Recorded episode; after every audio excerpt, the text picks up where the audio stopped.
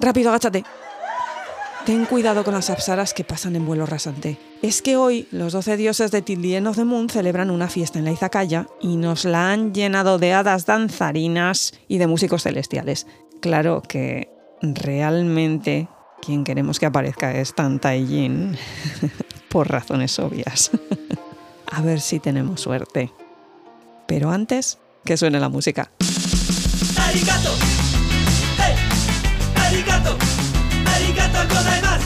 Arigato.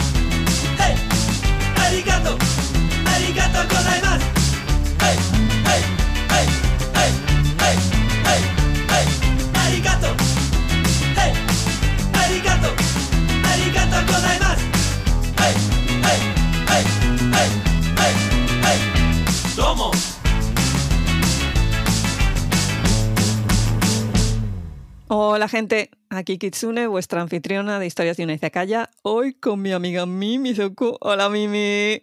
Hola Kitsune, hola gente, ¿qué tal? ¿Cómo estamos? Hoy vamos tela, ¿eh? Kitsune, ¿cómo estamos? Muy mal. Muy mal. Que las risas y las sonrisas no les mientan. Estamos muy mal. Pero rematadamente mal. Y se preguntarán ustedes, ¿y por qué estas dos están mal y están partidas de risa? Bueno, porque es que... ¿De qué vamos a hablar hoy, Kitsune? Till the end of the moon. Yo no me recupero de esto, que lo sepáis. Este fue el que me roto. Tú, yo y parte ya del fandom está roto ya. Señores, este es el punto de inflexión. Tú que la acabaste antes que yo. ¿Se pasa? Tranquilidad que estas cosas se pasan, pero sí que ha pegado fuerte por una serie de cosas que hoy vamos a hablar de ellas y yo creo que vamos a dejar todo bien claro y bien atado.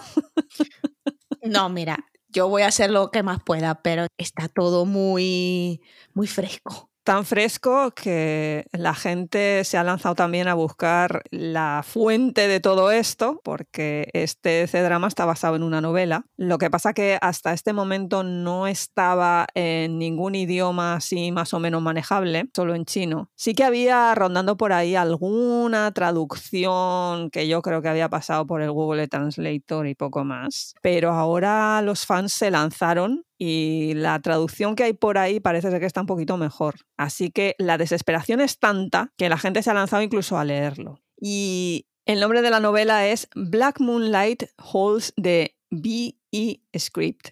O también se le conoce como Black Moonlight Guaranteed Bad Ending Screenplay. La autora es Teng Luo Weixi. A ver, Black Moonlight Holds the B Script significa la luz de luna oscura tiene el guion del el final malo. Y la otra es la luz de luna oscura garantiza un guion con final mal. Un final que no. Y esto no es un spoiler, es que es el título de la novela. ¿Yo qué queréis que os haga? Es el título, señores. Esto, curiosamente, en sí es de tres productoras. Lo que pasa que la que más ha llevado el peso de lo que era toda la historia y demás es una muy nueva que se dice Otter Studios. Pero también ha estado metiendo mano Yoku y Quantum Entertainment. Hay dineros. Sí, lo ves en la producción. Lo que pasa que precisamente esta Otter Studios, que nadie sabía nada de ella porque aún no había hecho absolutamente nada, ha metido una serie de cosas que han cambiado el juego. Mucho. Todo el rollo de lo que es ciencia estaba montado en torno a un esquema y ese esquema los de Otter Studios lo han agarrado y han dicho vamos a cambiar el juego. Ahora ya no vamos a jugar al mayón, ahora vamos a jugar a las cartas, vamos a jugar al póker. Y el problema es que como lo ha cambiado todo y como son tan nuevos, las antiguas compañías más asentadas han entrado en un pique que es un poquito preocupante por algunos temas que yo ya comenté en el programa sobre censura y propaganda en China con independencia de las influencias y los resultados, pero el decir, oye, vamos a cambiar un poco el sistema, ayuda a que por lo menos a mí me entretenga. Ya, lo que pasa que en China entran dentro de unos esquemas montados por lo que están montados Y meterse a tocar según qué temas en China mm, conlleva lo que conlleva. Ya, pero alguien tiene que hacerlo. Sí, alguien tiene que hacerlo, pero cuando ocurre, hasta que el monstruo se pone en marcha, cuesta. Si te parece, decimos un poco de qué va, sin dar mucho spoiler, más que nada para la gente que se la quiera ver, de verdad, véanla por favor, en serio, vale mucho la pena. La sinopsis del plot que te sale en los diferentes lugares es que, bueno, en un momento en el tiempo eh, los demonios se hacen amos y los mortales se convierten en seres despreciables y entonces ellos nutren a los demonios con eso. Por cuestiones que no vamos a decir aquí porque son spoilers, el personaje femenino tiene que viajar en el tiempo para tratar de evitar que suceda el cataclismo, sin darse cuenta que la historia que ella está viviendo es una historia que ya estaba entrelazada muchísimo tiempo antes con una pelea entre el bien y el mal, en donde los demonios quieren traer el caos y queda de la mano de determinados personajes evitarlo. Y yo creo que eso es un poco la sinopsis sin dar mucho esquema. Yo me, yo podría aquí decir exactamente el plot, pero es que estaría dando spoilers. Luego hay que añadir sufrir. O sea, día uno, momento uno, minuto uno. Para que se hagan una idea, Kitsune es la maestra de Lance. Yo soy anti-Lance. Ella empezó a verla primero y me dice, a ti no te va a gustar, esto es Lance desde el minuto uno. Y yo, ilusa, dije, no, ya verás, tampoco puede ser así. El segundo uno del primer capítulo hasta el minuto 54,43 del último es completo y absolutamente drama, sufrimiento seguido de sufrimiento. Ya, pero que tengáis en cuenta que es Angst, pero del bueno, gourmet. Con lo cual, que yo les diga, vean esta serie, a pesar del Angst, es muy buena, está muy bien hecha. Bien, vamos a hablar de las influencias que hay muchas. Yo normalmente tengo mi cuadernito al lado y voy tomando notas. El cuadernito salió volando por la ventana, yo creo que como en el capítulo 5 o 6, no sé. Sí, creo que fue más o menos allí que dijiste, pues mira, va a ser que dejo de tomar anotes. Es que es por todas partes. Son símbolos, son influencias, son de todo. Pero vamos primero con lo que es influencias que es un poquito lo más obvio que todo el mundo puede reconocer. Y las primeras son estéticas. Normalmente en los ciencia estamos acostumbradas a ver el hanfu, que es el estilo este de ropa que llevan, y poquito más. Aquí olvidaos. Aquí es ya el despendole. Porque se han ido a una tendencia que está viendo ahora. Le llaman hanfu por decir algo, pero en realidad ese tipo de ropa y ese tipo de vestimenta no es china. Y viene de unas pinturas murales budistas que hay en unas cuevas en Dunhuang esas cuevas lo que tienen son unas representaciones no solamente de Buda, que eso ya por descontado, sino también de una serie de escenas dentro de lo que sería el reino celestial, en el que salen las apsaras, que son una especie de ninfas. Es que no son deidades, son unos seres celestiales, guapísimas ellas, que son bailarinas. Ellas se dedican a bailar allí en el reino celestial, a la juerga, y otra de las cosas que tienen es que van a seducir a los sabios para que pierdan la iluminación cosa que les gusta mucho hacer. Y son normalmente las esposas de los Gandharvas, que esos son los músicos celestiales que salen en Till the End of the Moon. En la escena en la que hay una boda en el reino celestial, ellos salen. Las apsaras y salen los Gandharvas. Eso hasta este momento prácticamente no había salido ningún ciencia porque normalmente tú lo que tienes es la corte celestial del emperador de Jade, mientras que aquí lo que tenemos son 12 dioses. Esto es una novedad absoluta. Hasta este momento no había habido una corte de 12 dioses al estilo mitología griega, sino que era el emperador de Jade con los otros demás por allí. Aquí cambia por completo. Estéticamente y en cuanto a lo que es el organigrama. El organigrama celestial, sí. Cuestión que yo agradecí muchísimo, porque yo quedé muy quemada con el sistema del reino celestial después de Sterilov. Y me encantó mucho que esto fuese esa corte de los doce dioses y que cada uno representara una cosa y que cada uno tuviera un papel y que cada uno era relevante, e importante para la historia. Eso es una de las cosas que más me gustó. Es que además todo ese estilo estético, bueno, arquitectónicamente en toda la parte esa celestial cambia por completo. Totalmente, es que pareciera que estuvieras viendo otra cosa. Y en cuanto a lo que es la ropa, la vestimenta, son influencias hinduistas. Los 12 dioses estos, con toda esa simbología que tienen, es entremezclando budismo, taoísmo. Es muy complicado explicar aquí toda la simbología que tienen cuando hacen según qué tipo de magia y demás. Salen unos símbolos detrás, una es la diosa de la misericordia. Hay una serie de simbología budista que es que meterse aquí a hablar de eso es como de locura podíamos estar programa tras programa y aún no terminaría de analizarlo. Convengamos, esta serie que tiene apenas 40 episodios, nos podríamos tirar dos capítulos por episodio y no nos daría para hablar de absolutamente todo. Y solo estamos hablando de influencias. Luego ya me meteré con simbologías y demás que tela. Bueno, es que yo disfruté muchísimo que me retaran constantemente con el cambio. Porque otra de las influencias que hay en lo que es el montado de la historia, sobre todo algunos personajes, luego ya iremos a eso, es la literatura romántica y la novela gótica. Cuando digo literatura romántica es la literatura del romanticismo, no la novela rosa. Sufrimiento, entendámonos que eso es la novela gótica, que es un subgénero dentro de lo que es la literatura romántica. Y yo desde el minuto uno estuve diciendo por Twitter y por todas partes que Goethe estaría aplaudiendo desde la tumba porque es que de verdad... Goethe encuentra el nirvana con este chance. Las Bronte, si se levantaran de la tumba, estarían encantadas. El personaje principal de esta serie es su Heathcliff. Y po, hay un momento determinado en que clavan Berenice que además, otra de las cosas también que pillan de la novela gótica es lo que se le dice el doble gótico, el doppelhanger este famoso. Sí. Aquí es ya llevado al extremo. Esto ya es too much. Yo me quedé muerta. Yo no me lo podía creer. Mira, es que tenemos que partir de que no estamos en un ciencia normal. Alejándonos del ciencia normal, nos acercamos a unas influencias que no estamos acostumbrados a ver absolutamente en ningún drama. Todos los dramas, de ahí el nombre, tienen drama, pero aquí es como la razón de ser es ese drama. Es el verte de Goethe, es Edgar Allan Poe y, y su sufrimiento, pero porque es que la novela gótica está estructurada como tal. Las ruinas, el amor desgraciado, el sufrimiento. El angst viene de Werther. Esa es la frase, el amor desgraciado. La cuestión está en que tú no estás acostumbrado en un ciencia, no estás acostumbrado en un drama, en un drama. Estás acostumbrado al drama, pero no al amor desgraciado. Hablaremos un momentito precisamente de por qué ese amor es desgraciado y todas estas cosas, pero primero quiero hablar en un rápido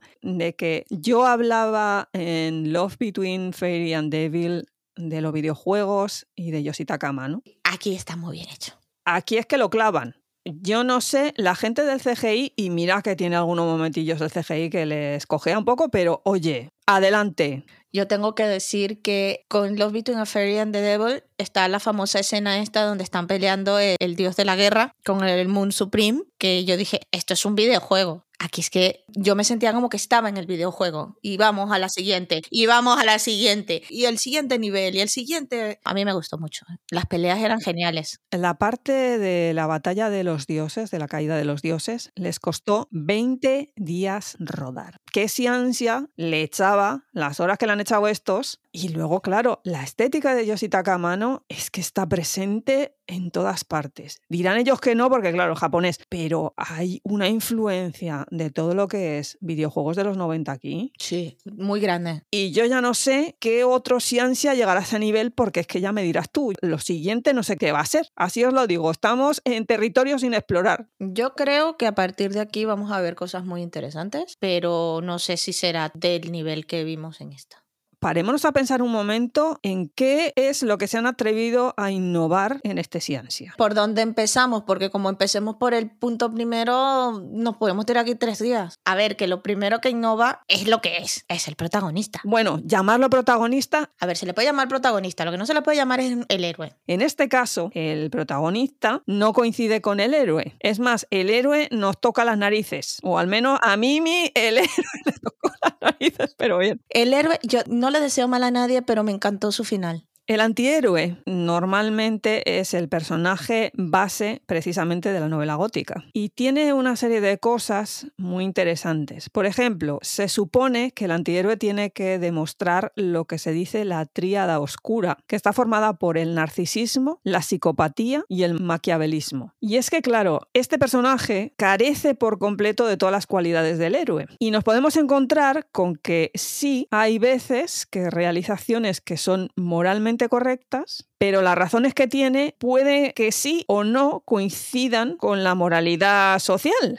Es el perfecto protagonista gris moralmente. Eh, son los personajes que yo más disfruto porque te reta a realmente enfrentarte con determinadas decisiones y si tú lo harías así o no. Él se pasa todo el tiempo retándote. Lo que pasa que además hay una cosa que es básica en el antihéroe, que es que está destinado a fallar desde el principio. Con este antihéroe, a mí lo que me ha pasado durante los 40 capítulos es, pero realmente él ha fallado o realmente se están dando las circunstancias que se tenían que haber dado y él lo sabe. Si tú te pones a verlo, él no pierde. Pero es que lo que estamos hablando aquí no es que realmente él falle. Estamos hablando aquí que desde el punto de vista moral y desde el punto de vista básico en el que funciona un héroe y un protagonista de una historia, eso se considera fallido. En realidad no lo es, porque es un antihéroe. Es que ese es el problema. Fijaos en qué cualidades tiene para poder ir siguiendo un poco cómo es Tanta Yin que aparece en esta ciencia.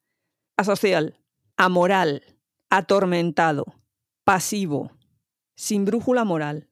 Tiene un cierto éxito que a veces es bastante irónico porque no es heroico, y tiende a encontrar la redención, aparte de tener pues el típico pasado cruel y doloroso que, en fin. El trauma. Fijaos cómo el personaje de Tanta y Jin va cumpliendo todo esto al dedillo. Sí, pero al mismo tiempo que lo va cumpliendo, a mí me llamaba muchísimo la atención que no necesariamente significaba que estaba haciendo él el mal. A pesar de que sea el antihéroe, realmente las acciones que él realiza son las acciones que son necesarias para que se consiga el fin último. En este caso, el antihéroe lo que te lleva es a ese viaje, a cuestionarte a ti moralmente el por qué tú realmente quieres que él sea el que gane al final, como sea, a pesar de que es antisocial, es amoral, apático, todos los checks los tiene y sin embargo, tú entiendes en un momento determinado que eh, lo que él está haciendo es necesario para llegar al fin. Es un personaje perfecto. Yo disfruté muchísimo este personaje. Rompe los esquemas, crea sus propios esquemas.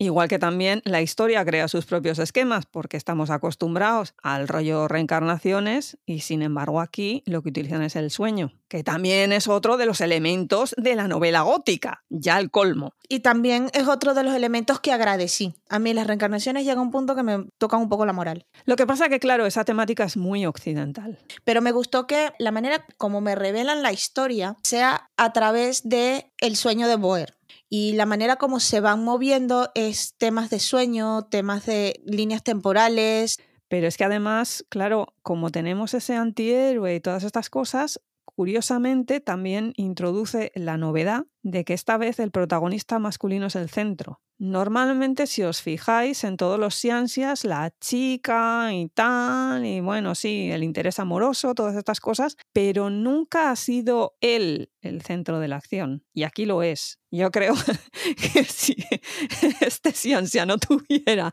a Tanta Yin, se desinfla la historia por todas partes. Totalmente. 100% contigo, ¿eh?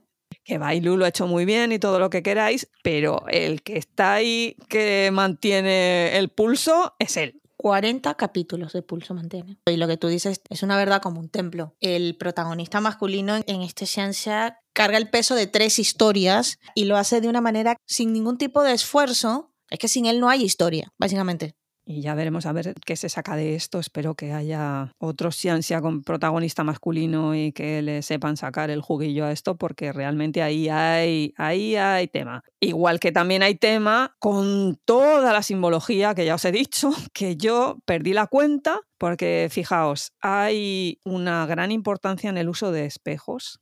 Las imágenes falsas, los reflejos, esa idea de que realidad que no lo es, hay dualidades permanentemente. Eso es un tema del budismo, es un tema del taoísmo, una influencia fortísima.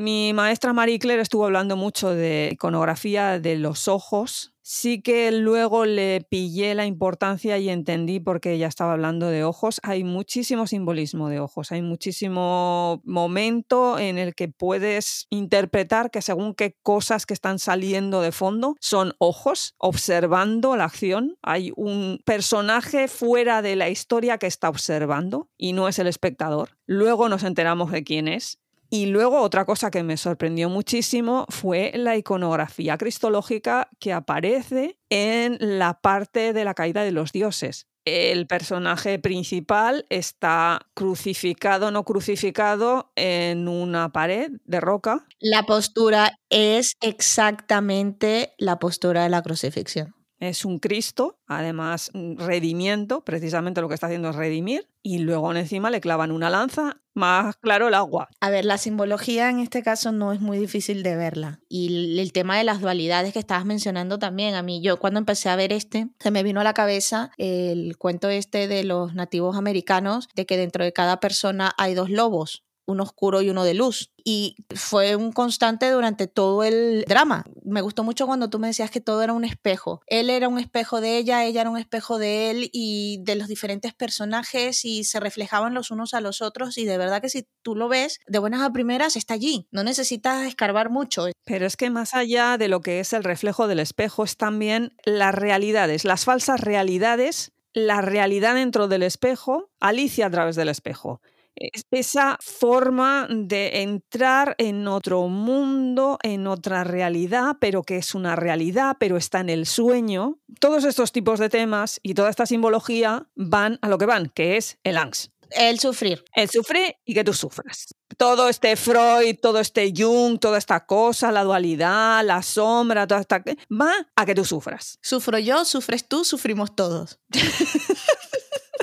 A ver, se sufre y se sufre bien. Ese es el problema, que se sufre bien. Estás sufriendo porque realmente te están transmitiendo el sufrimiento de esos personajes. Es que te implica desde el minuto uno. Aún en un momento determinado realmente con ella cuesta un poco más engancharse. Por lo menos a mí me costó los primeros capítulos. Con él no, con él en el minuto uno este tío me llevó a ese punto de intensidad. Cuestión, con ella me costó un poco más, pero una vez que entras sientes el dolor de él, eh, las inconsistencias de ella, la inseguridad de ambos y llega un momento en donde el nivel de sufrimiento es tal que te lleva contigo en un viaje de se te va la olla mal. Cierto. Y estás tú con él en ese viaje porque en el fondo lo entiendes y te está causando un estrés mental y un sufrimiento y tú dices, es que yo haría lo mismo, está roto de dolor. Es que normalmente además los protagonistas del ciencia siempre están un poquito como más elevados de lo que es el mundo de la gente normal. Aquí lo que ves es la pura humanidad de Tanta Yin. No tanto en ella, en ella nunca se ve, nunca pierde ese puntillo, pero él, su humanidad es que le sale por los poros. Lo cual le hace todavía un personaje más interesante, porque claro, de normal todos estos personajes son es que yo soy mejor que vosotros, es como una especie de cuadro maravilloso que tú estás viendo y sin embargo aquí no es tanto el cuadro que observas, sino el cuadro que te cuenta. Sí, sí, sí, sí. Y claro, ella, pero también es cierto que es que en todos los ciencia ellas son estupendísimas, maravillosísimas y lo que van es a salvar el mundo o al tío o lo que sea, y aquí no. Aquí mete unas metias de pata Exacto. La humanidad de ella la conseguimos ver a través de esa toma de decisiones que a veces mete la pata, pero hasta ya. Oye, hija, hasta el fondo. Y luego le va y le pone un lazo. Bueno, espérate, hablando de lazos, ese kink. Bueno, momento más de 18. Estos dos tienen una serie de kinks, pero además, así como la simbología es bastante clara, los kinks están bastante claros. Yo también perdí la cuenta ya. Vamos a ver, estamos el tema de cuerdas. Esa escena es buenísima cuando entra el hermano y el otro está agarrado con la cuerda y la otra allí. Ella dormía en... Bueno, convengamos, seguimos hablando de un drama para todos los públicos, eh, sacado a nivel público en China. No vayan a creer aquí que vamos a ver, yo que sé, azotes. Bueno, que sí, también. Pero... ¿También? iba a decir, no, no van a ver azotes. No, sí, sí hay azotes. Ese es otro de.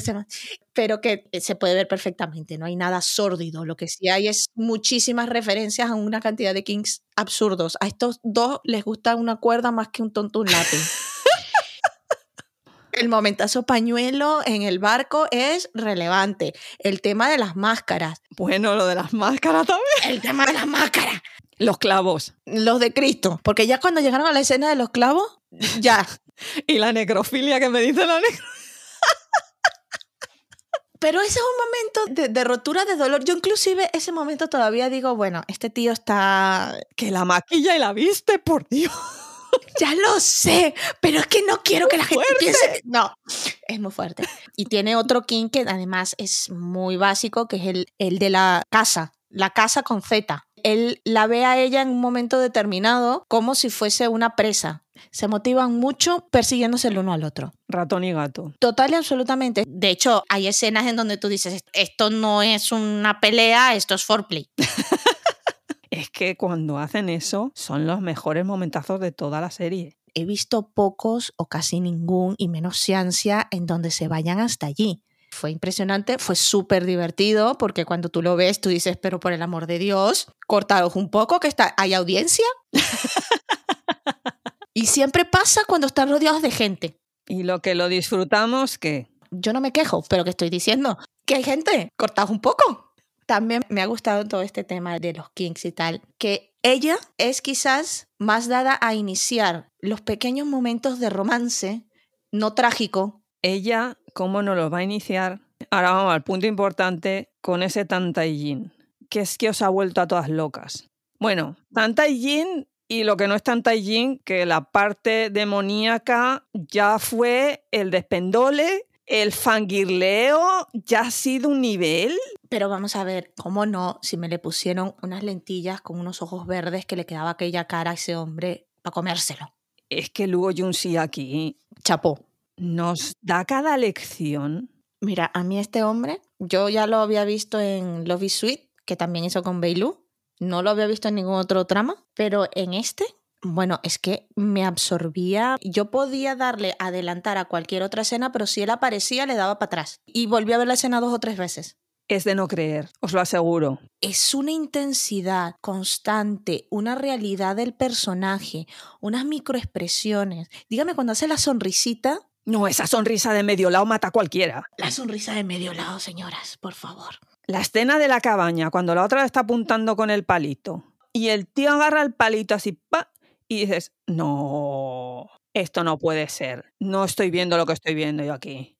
Destroyer total. Es una destrucción completa. ¿Cómo ha podido este hombre trabajar ese personaje a ese nivel? Os aseguro que esto no es lo normal en ciencia. Para la gente que os estáis iniciando, para la gente que queráis ver más ciencia, si habéis iniciado con Till the End of the Moon, olvidaos que el resto de ciencia no es así, ¿eh? Sí, os habéis fastidiado mucho porque esta es la excepción de la regla. Esto es obra de arte, con sus cosas y con sus problemas, pero obra de arte en comparación. Bueno, y todas las escenas en donde él realmente te está diciendo una cosa, y una cosa muy bestia por la boca, y de repente te hace una microexpresión que no te dura más de un segundo, y tú sabes que ese hombre está en el sufrimiento más extremo de la existencia internamente. Que además te lo está transmitiendo a ti y tú estás en el mismo estado que está él. Un agobio. Dígame los últimos capítulos, por Dios. Yo moría, ¿eh? Lo he repetido desde que terminé de verla, pero es que me marcó. Los capítulos 28 y 29 y lo que ese chico hace en esos capítulos es de premio.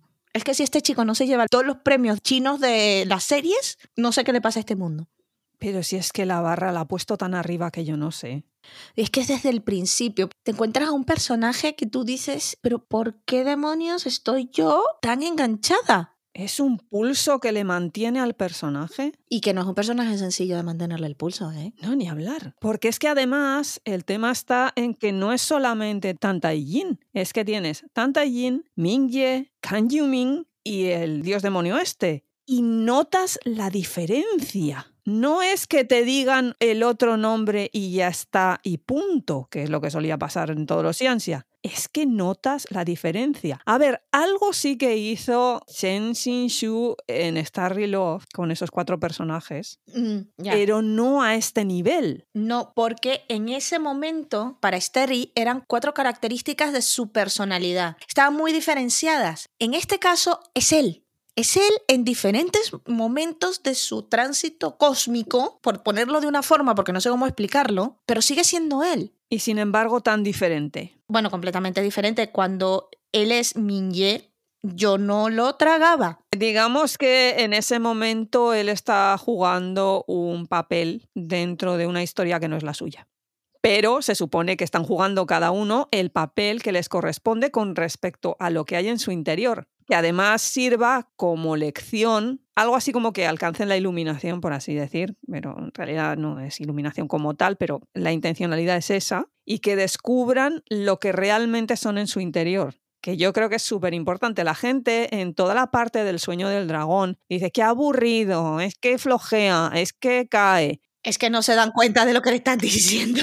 Simbológicamente y en lo que se refiere a lo que son temas del budismo y del perfeccionamiento del individuo, el reconocer lo que eres en tu interior, es fundamental toda esa parte. Porque la hermanísima no es tan hermanísima, el estupendísimo pues, pasa sin pena y gloria, él, su interior realmente es bueno y ella tiene que darse cuenta de que no puede salvar el mundo permanentemente. Y ella también tiene un viaje entre las líneas del bien y el mal. Exactamente. El desenlace de los hechos final tiene mucho que ver con toda esa parte. Sin toda esa parte no habría desenlace final. Eso es lo que te iba a decir. De hecho, si ellos no viven el famoso sueño, tú como espectador el final no te cuadra. Porque claro, lo que también te hace plantearte es si realmente Tantai Yin es un héroe trágico o un bodhisattva. Si se deja llevar por el destino o realmente rompe la rueda del samsara y alcanza un mejor karma. Todos esos planteamientos que normalmente en un ciencia no aparecen ni de coña, aquí van en un más, más, más, más, más hasta el culmen que podremos estar más de acuerdo o menos de acuerdo con ese culmen, pero que hay un concepto de lo que es el bodhisattva, de lo que es el karma, de lo que es el destino muy interesante, porque hay determinado capítulo en el que nos enteramos de una determinada cosa que no voy a decir aquí y que yo dije, vale, ahora vemos exactamente por qué este chico ha tenido la vida que ha tenido y por qué este chico tiene lo que tiene. Nunca se había utilizado ese tipo de recurso. Reencarnaciones, todas las que quieras, pero ese tipo de recurso, destino, karma, sansara,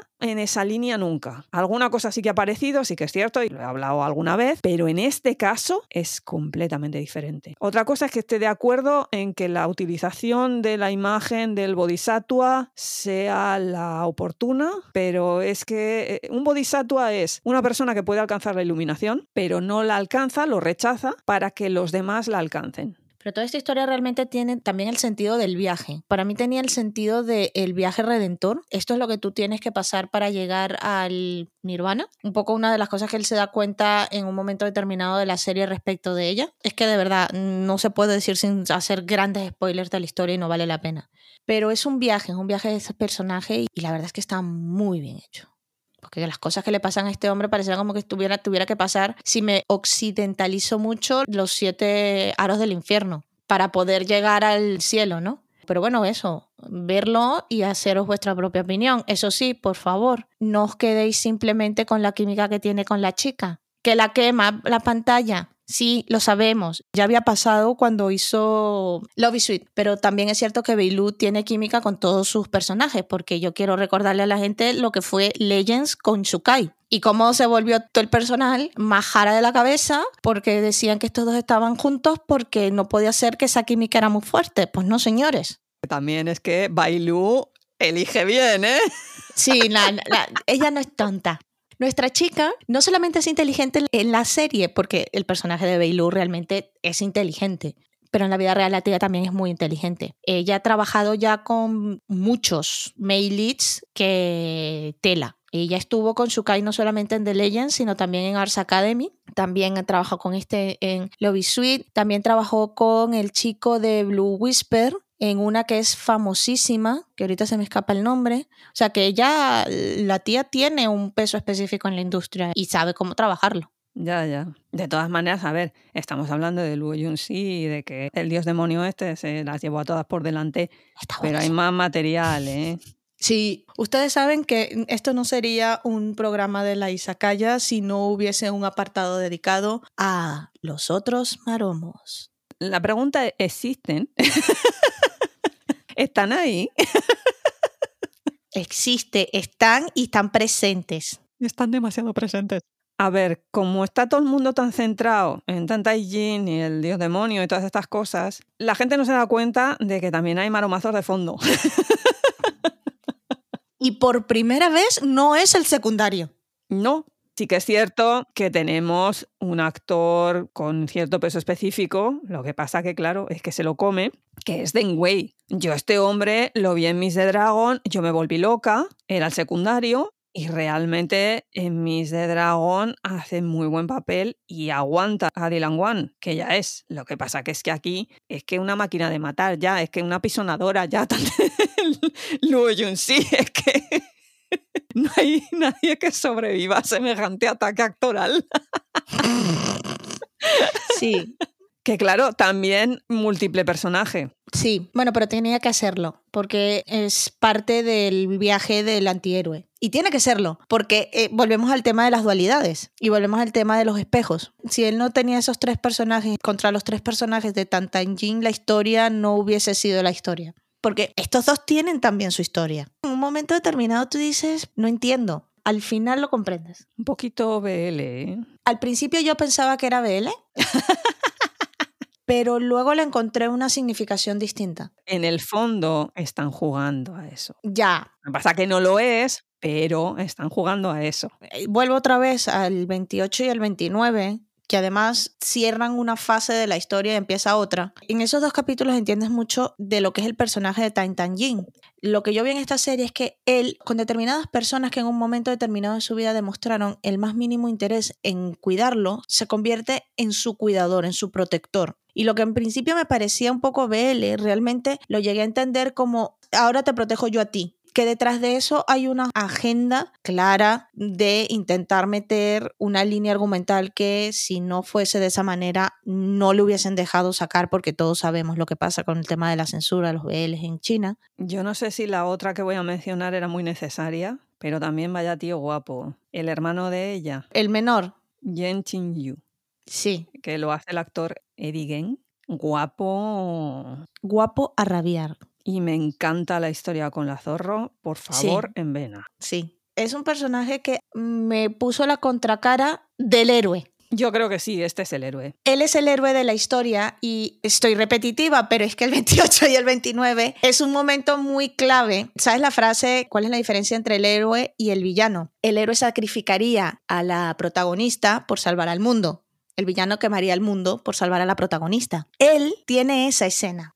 Él tiene un diálogo con el segundo a bordo de Tantain en donde dice, yo no puedo darme a la tristeza, yo no puedo darme a llorar porque he perdido a mi familia, porque hay tanta gente que ha sufrido tanto en esta guerra que alguien tiene que preocuparse por guiarlos.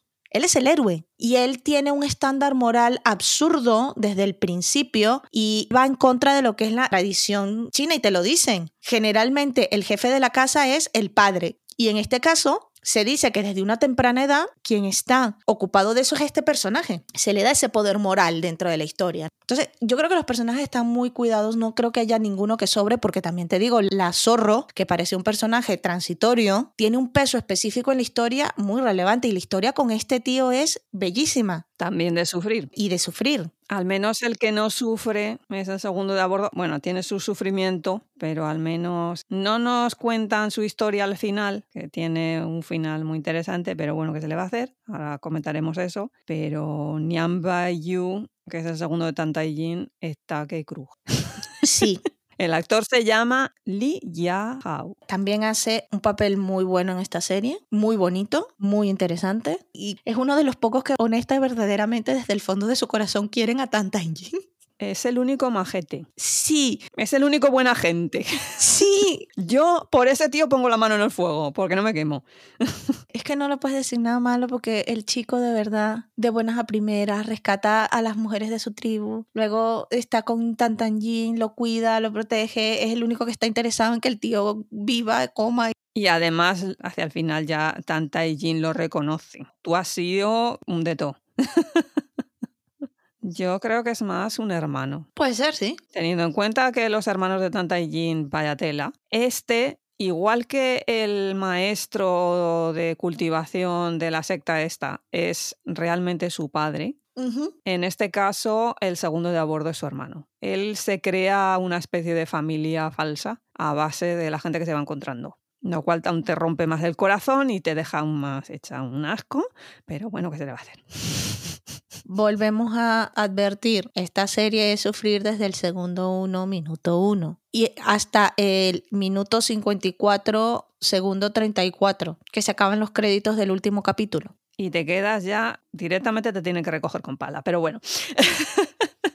Vamos a ver, ¿saben cómo cuando terminan un buen libro o sacan una buena película necesitan como 10 minutos viendo al espacio para que su cerebro pueda volver a la realidad? Pues esto multiplícalo por 4, no, por 40, por cada capítulo. Totalmente de acuerdo. De todos modos, vamos a analizar un poquito, no ya al final, porque eso no quiero meterme, porque spoilers tal, pero sí un poco lo que ocurrió relacionado con algunas cosas que habían ocurrido antes, pero lo que ha ocurrido después y lo que ha ocurrido durante. Bueno, es que se montó con esto. Es que este viaje, como tú dices, ha tenido muchos baches. ha tenido muchas dificultades. Por lo pronto ya en el inicio, porque claro, nos hemos tragado 40 episodios cuando eran 58. Y se hubiesen quedado cortos con 58. Hay gente que dice que le sobran. Yo, mm, en fin, yo le encuentro una serie de problemones ahí que tienen que ver mucho con cómo se ha planteado la edición y cómo se ha tenido que ir un poquito, casi casi que en el último segundo, empezar a cortar por todas partes a ver si lo encajo. Y no siempre ha salido bien. ¿Tú crees que tiene problemas de edición basados en que tuvieron que recortar un montón de capítulos? Sí, mis fuentes, cada vez que yo me quejaba de esto, me decían, no, es que simplemente es que es así de cutre. Esta serie a mí no me suena cutre, ¿eh? A ver, un Ciancia es equivalente a cutre, lo ha sido de toda la vida. Pero ya llevarlo a nivel edición, sí, es cierto, me he visto Ciancias con unos problemones de edición guapos, pero es que en este caso hay una serie de problemones de edición que dices, estáis por un lado ofreciéndome novedades, lo otro de más allá, y por otro lado me planteáis esto otro. ¿En qué cabeza cabe? Pero bueno, también es cierto que China y los chinos son un pueblo de contrastes. lo estoy comprobando en persona. Eso sin duda, sí. Y claro, cuando les dices, a ver, pero es que tú fíjate, la producción, lo otro más allá, y mira, está columpiada en la edición que se han metido en esta escena. Y te dicen, bueno, pero es que es así de cutre. Hay cosas peores. Total es un ciancia. Y Me recuerda a veces cuando hablabas con japoneses y les decías, oye, pero es que fíjate tú, no sé, te sacan a Oda Nobunaga aquí vestido de faralaes Puede ser. luchando contra Toyotomi Hideyoshi mientras tienes de fondo un panda bailando delante del sol naciente. Y te decían, bueno, pero eso es su forma de expresarse artísticamente y así no se suicidan. O si no te decían directamente, bueno, es que es un videojuego. Y te quedas que dices, ah, vale. Yo no sé si es porque a lo mejor ellos tienen tanto producto que les están dando constantemente que ya lo internalizan y quizás para nosotros nos rompe los esquemas y no tenemos esa cuestión de, ah, bueno, pero que es un ciencia y un ciencia es malo. No lo sé, no comparto eso. Sí habían temas de edición y lo hemos comentado, cortes un poco mal, desincronización, por ejemplo, de los voiceovers con la boca que se notan. Eso me comentaron que fue porque probablemente cambiaron el diálogo Es posible, para encajar la escena. Y dices, ostras. pero se nota. Por ejemplo, a mí me dio un poco de risa porque en el último capítulo, en una de las escenas, aparece un frame en donde están ellos dos en una escena donde no tendrían que estar. O sea, el frame se les escapó. Estaban pasando de una escena a otra y en el medio estaba el frame donde ellos estaban en un momento determinado, que sí es en ese capítulo, pero más adelante y en otras circunstancias, pero ellos están allí, juntos, además. Pero es que también hay momentos en los que la edición se atropella a sí misma por temas de, pues eso, la censura que les cortó por todas partes y tuvieron que montar el puzzle y claro, es que montar ese puzzle, que cuando yo me quejaba de los temas de edición también me decían, bueno, Day de Galaxy, fíjate tú también los problemas de edición que tuvo. Sí, pero no tenía, por ejemplo, esos problemas de que tú estás viendo a un personaje que te lo están enchufando con la cámara por la derecha y en la siguiente toma la cámara está arriba a la izquierda tomándoles de no sé dónde y la continuidad se ha roto por todas partes. Sí, yo es que creo que quizás es lo que tú dices, ¿no? Que tuvieron que recortar y al recortar se les fue. Lo que pasa que hay maneras de edición en las que tú puedes realmente meter un corte o lo que sea y intentar que la cosa se mezcle bien, ¿no? Ya. Pero claro, te dicen los propios chinos que, bueno, pero es que ya sabes, es un ciencia. Y vale, sí, yo me he visto cosas en los 80 de cine hongkonés que, madre mía de mi vida, ¿cómo sobrevivimos a aquello? pero a estas alturas de la película, no lo sé, no lo sé. Supongo que es que también pues me tengo que parar a pensar en el producto es lo que es y ya está y conténtate con lo que te han dado. Supongo que esa tiene que ser la forma de ver este tipo de temas, que tampoco veo que sea un gran problemón, pero a veces lo es. Claro que eso no ha influido para nada con el mega exitazo, el, los récords de audiencia, la gente volviéndose loca en Weibo, porque es que ha sido no antes, porque antes tampoco algo había y tal, la gente comentaba, pero luego ya fue estrenarla y a saco. Y aquello reventó. Pero tiene lógica porque todo esto que venimos hablando de la innovación, del cambio, eso llama a las masas, llama a la gente y uno lo ve y lo comparte con el de al lado y le dice, oye, mira, que es que esta serie está buenísima, que no te puedes imaginar, es sufrimiento, pero es que te engancha. Es ANS, pero te engancha. Bueno, ANS para nosotros, no sé qué, pensarán ellos. Para mí es ellos piensan que genial y, y viva.